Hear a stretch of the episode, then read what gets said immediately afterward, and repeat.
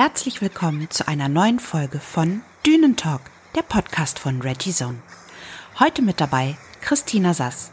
An ihrer Seite diesmal ein spannender Interviewgastpartner.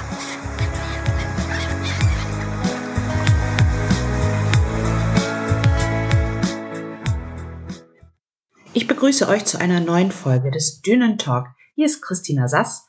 Heute dabei ein Interviewgast. Ich begrüße Kai Elmendorf aus der Brennerei Elmendorf in Hamburg. Hallo. Guten Morgen und hallo aus der Brennerei hier in Hamburg. Wir haben ein paar technische Herausforderungen heute. Ich hoffe, das bekommen wir alles gut hin. Ähm, ich habe ein bisschen recherchiert. Es gibt eure Brennerei ja gefühlt ewig. Magst du ein bisschen was zur Historie erzählen? Ja, also ewig sind bei uns 333 Jahre. Das ist natürlich doch schon sehr, sehr viel und äh, mittlerweile sogar in der neunten Generation. Es ist wirklich ein Familienbetrieb, der immer weitergegeben worden ist, der viel erlebt hat natürlich in diesen 333 Jahren. Äh, gute Zeiten, schlechte Zeiten, aber irgendwie haben wir es geschafft, den Schnaps und den Korn immer durch die Jahrhunderte zu kriegen.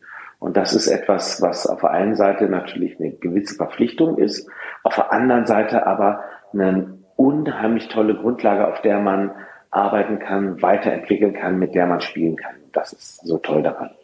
Hm. War das für dich in den Kinderzeiten schon klar, dass du irgendwann in diese Fußstapfen treten wirst? Ähm, für, ich sag mal, für meine Eltern war das sicherlich klar.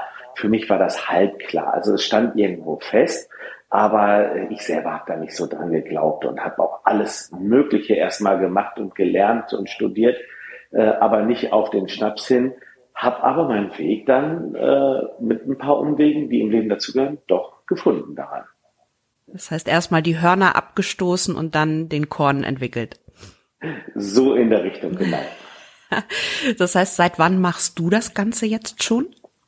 Also eigentlich mache ich das, ich hätte fast gesagt, seit Kindesbeinen an. Ich bin natürlich in der Brennerei groß geworden und habe das da gelernt, ähm, bin mit äh, 18 in den Betrieb mit eingestiegen und habe mich dann mal wieder rausgezogen.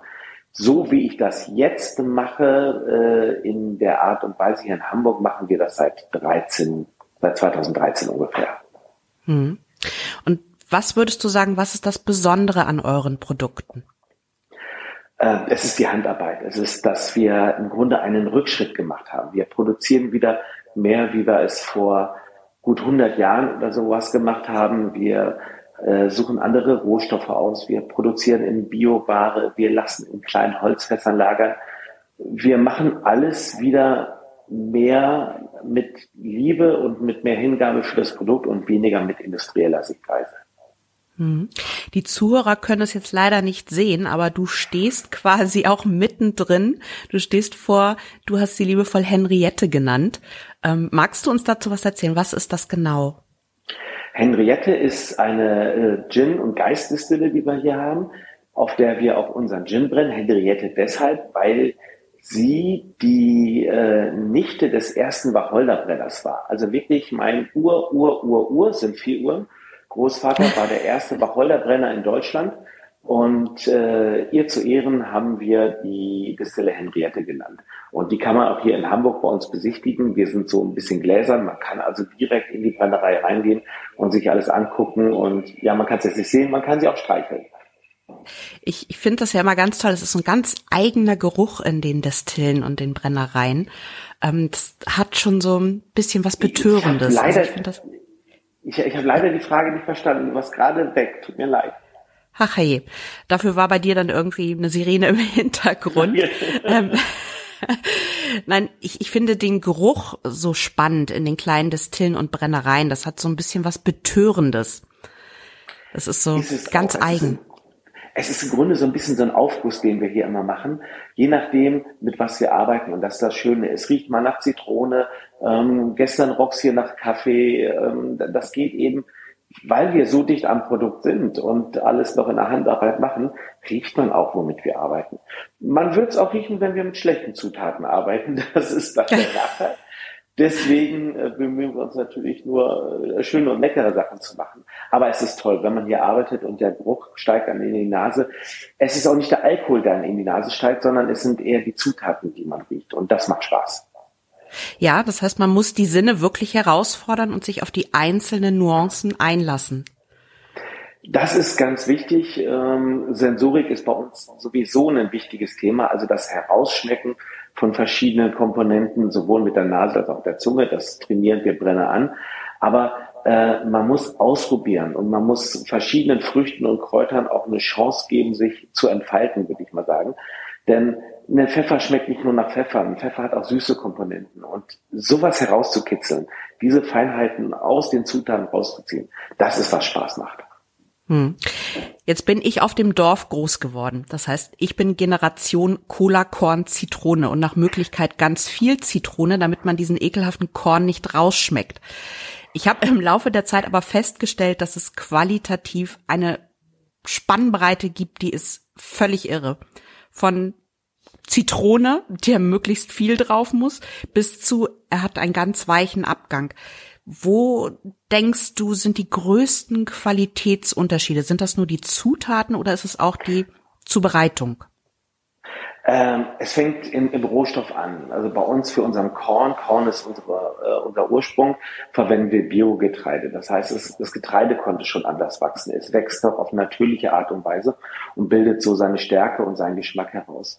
Danach kommt die Destillation, die auch ruhiger ist, nicht so hoch destilliert wird, dass man noch mehr Aromen hat. Und als drittes kommt dann eine Holzfasslagerung, die das natürlich richtig schön weich und mild macht, wo die Holzsorten auch Geschmäcker noch abgeben. Das ist sozusagen die Veredelung des Korns weg von Schützefest und Coca-Cola hin zu etwas Feinem, geht durch die ganze Rohstoffkette durch. Und das ist auch, was wir hier in Hamburg machen wollen. Wir wollen dem Korn so ein bisschen seine Würde zurückgeben und zeigen, dass es mehr ist als ein Getränk, was ich mischen muss, sondern ein Getränk ist, was ich pur trinken kann und was ich auch gerne wieder trinke. Hm. Jetzt ist euer Betrieb, ich muss noch mal ein bisschen in die Historie hineintauchen. Euer Betrieb ist ja schon sehr, sehr lange. Wo siehst du? Ähm, er ist nicht die ganze Zeit in Hamburg. wir standen die meiste Zeit bei Bielefeld in Nordrhein-Westfalen. Ich bin aber nach Hamburg gezogen und wollte hier nicht mehr weg. Und das kann ich verstehen. Hab, ne, das ist eine sehr schöne Stadt. Ich fühle mich hier pudelwohl.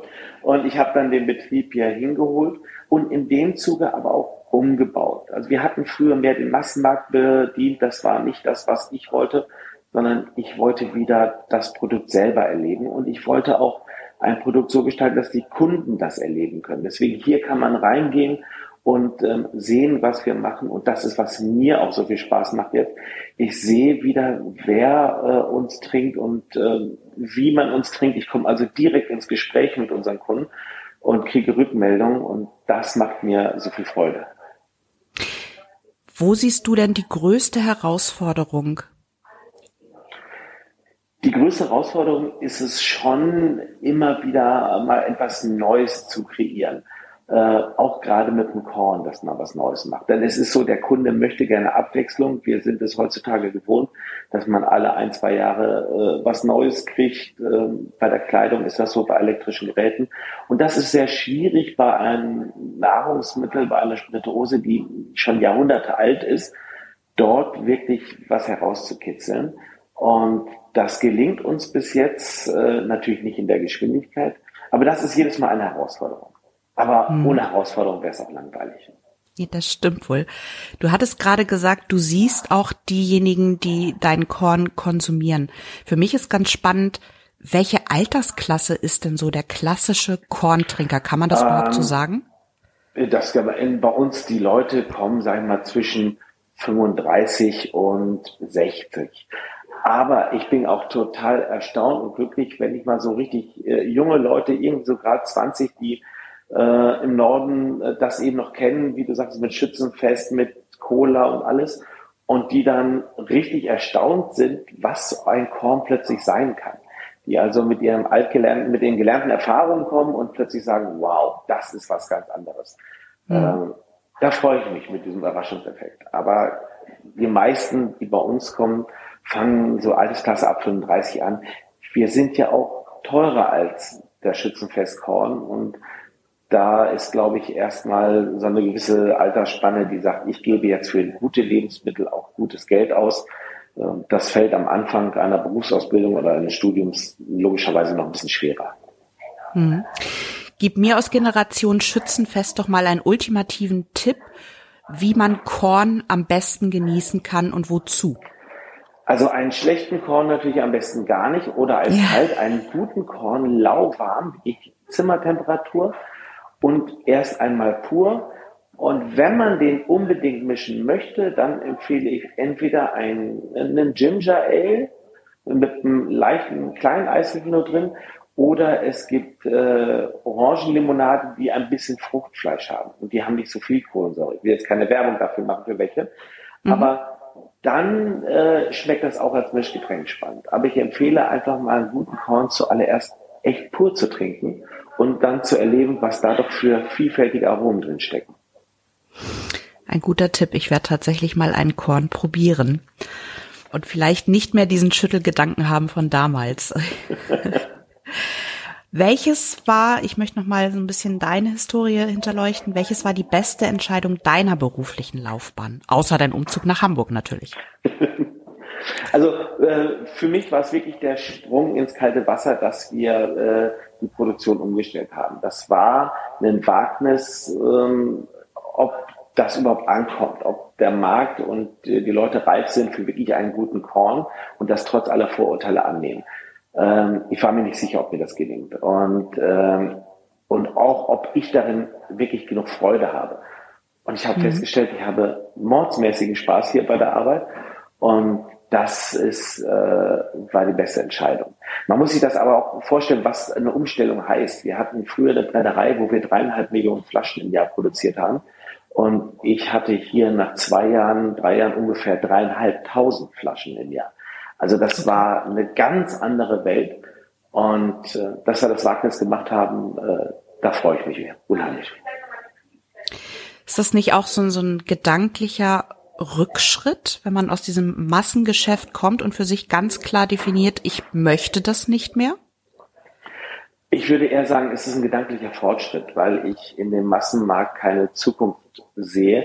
Entweder gehört man wirklich zu den riesengroßen internationalen Playern oder man geht unter. Äh, und ich sah in dem Produkt auch für mich keine Zukunft, weil ich da keinen Spaß bei hatte. Ähm, von daher würde ich das nicht Rückschritt sagen, sondern eher ein Fortschritt. Es ist ja auch nicht so, dass wir noch genauso produzieren wie vor 100 Jahren, aber wir machen das Beste aus zwei Welten. Ich habe hinter mir mhm. eine moderne Distille, aber ich arbeite sozusagen mit Methoden, die früher ähm, mehr Standard waren. Und diese Kombination aus beiden, das ist, glaube ich, das, was das Besondere ausmacht. Also ich nehme dich als Menschen wahr, der auch bereit ist, solche Herausforderungen anzugehen. Jetzt ist für mich ja, natürlich, natürlich. Und da geht auch viel schief auf dem Weg dahin. Also ja. es ist nicht so, dass wir hier angefangen haben äh, und das erste Mal destilliert und juhui, es hat geklappt, ein super Produkt. Ähm, bei weitem nicht. Ähm, man hat ganz viele Schwierigkeiten auf dem Weg dahin und äh, viele, viele Rückschläge. Äh, ich sehe das dann eher, ich habe viele Methoden äh, entdeckt, wie es nicht so gut geht, bis ich dann die richtige hatte. Also ne, das, das gehört auch dazu. Damit muss man leben können und das muss man auch wollen. Und dann ist es gut. Ja. Jetzt komme ich dann gleich auch zur nächsten Frage. Wie würden denn Freunde dich als Menschen beschreiben? Sehr kommunikativ, ähm, kontaktfreudig, aber auch ein bisschen spleenig und verrückt. Ähm, und sehr direkt. Das ist manchmal nicht so gut, wenn man immer sehr mit seinem, mit seinem Herz auf der, auf der Zunge liegt, aber äh, das wäre die Beschreibung sozusagen für mich äh, kommunikativ verrückt und direkt. Hm. Jetzt gibt es ja auch ein Leben neben der Brennerei. Ähm, woraus schöpfst du denn in deiner Freizeit die meiste Kraft? Ähm, in meiner Freizeit schöpfe ich eigentlich meine Energie entweder aus dem Wasser. Ich segel sehr gerne, ich schwimme gerne. Hier in Hamburg äh, ist die Elbe vor der Nase, also das ist für mich etwas, wo ich Energie rausschöpfe. Und aus Musik. Ich äh, spiele selber Klavier und Trompete, habe das sehr lange auch äh, mehr oder weniger professionell gemacht. Musik ist für mich ein richtig schöner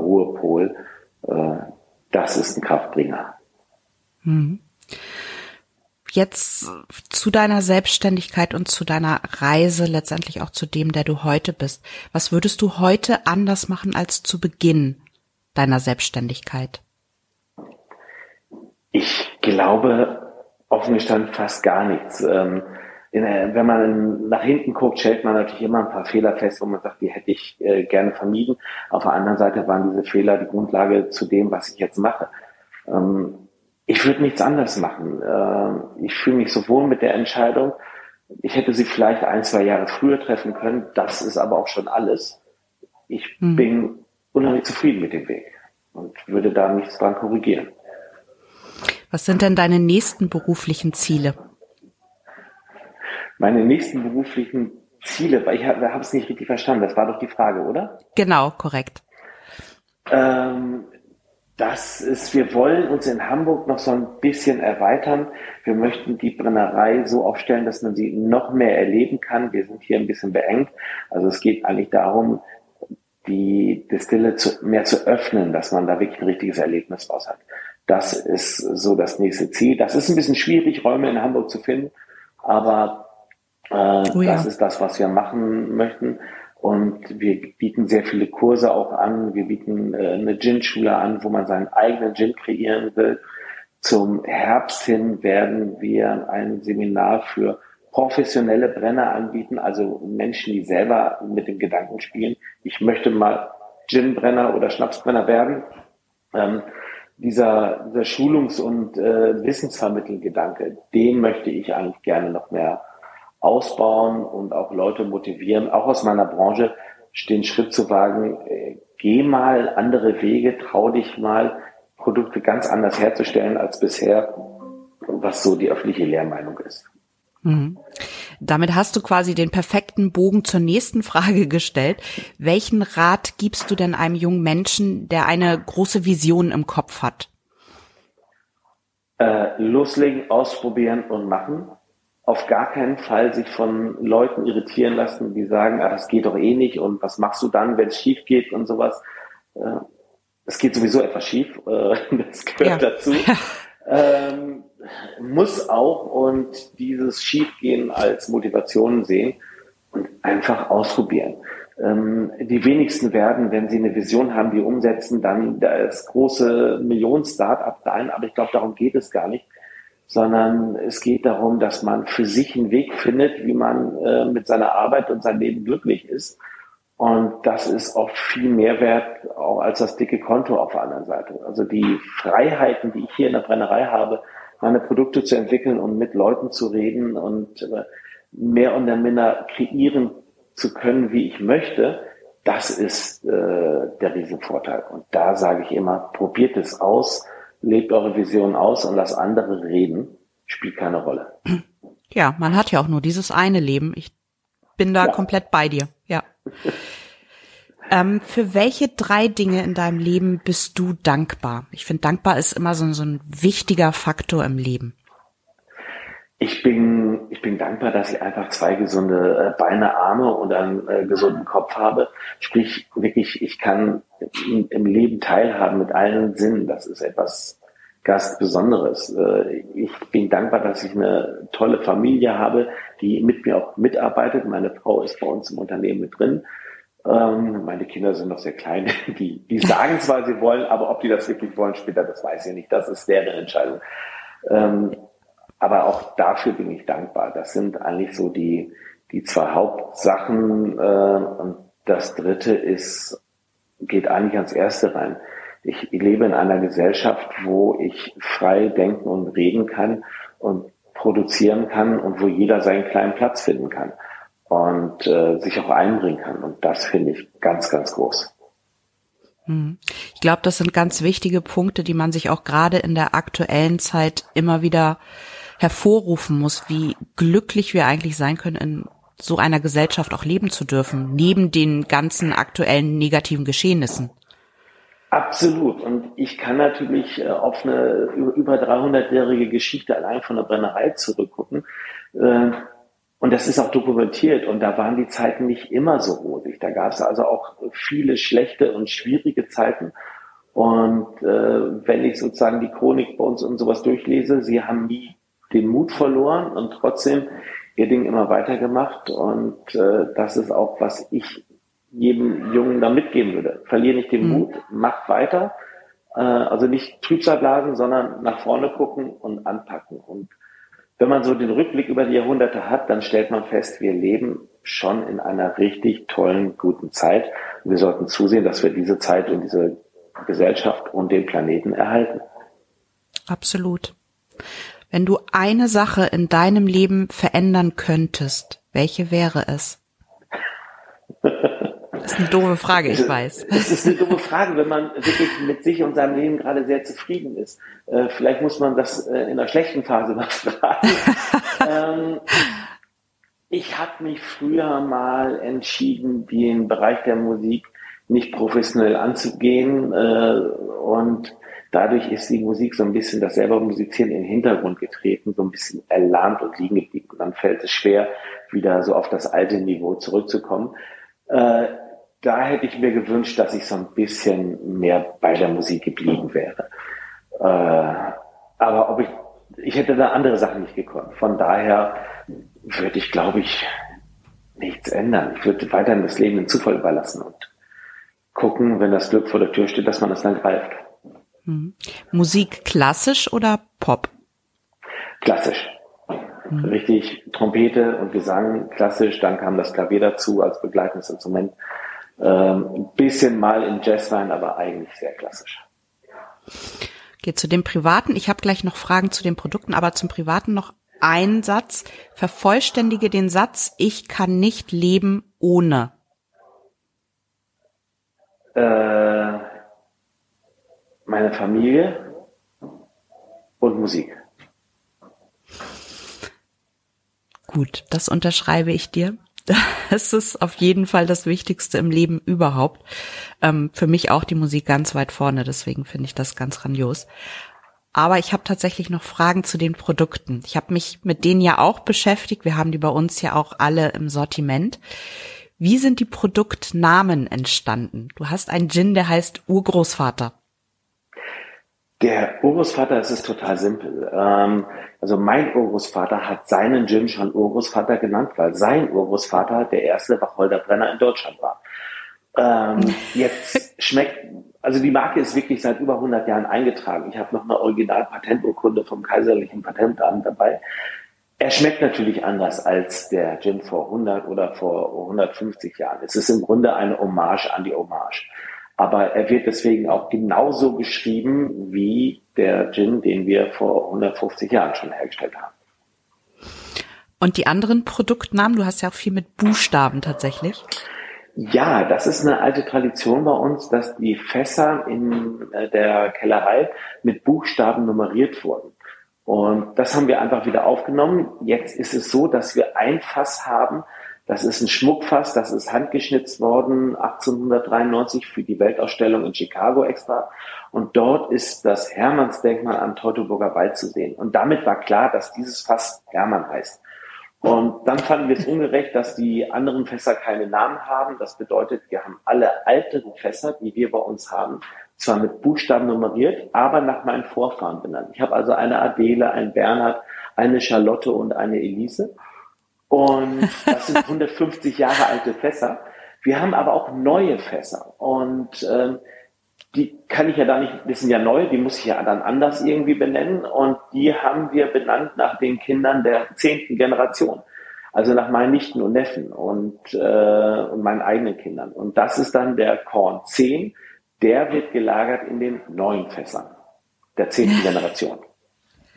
Das ist total spannend. Ich habe die Flaschen bei uns ausgepackt und dachte, jo, da hast du jetzt ein Korn C. ja. Also es ist also, die Charlotte. Okay, gut. Dann werde ich Charlotte mal in Ehren probieren. Gerne. Handwarm bitte. Selbstverständlich. Ich werde berichten und ich ja. werde die Cola weglassen auf deinen Rat hin. Ja, bitte. Da freue ich mich auf eine Rückmeldung. Lieber Kai, ich bedanke mich für das Gespräch. Wir sind schon am Ende. Ähm, ich fand es total spannend, mehr zu erfahren, die Henriette im Hintergrund wieder sehen zu können. Ich wünsche dir ganz, ganz, ganz tolle Zeit. Wir sehen und hören bestimmt noch ganz viel von dir. Immer. Freue mich, dass ich zu Gast sein durfte. Und wer in Hamburg ist, einfach bei uns vorbeikommen, klingeln, klopfen an der Tür. Wir machen immer gerne auf. das ist eine gute Grundlage. Herzlichen Dank, Kai. Ja, bitteschön. Tschüss. Tschüss.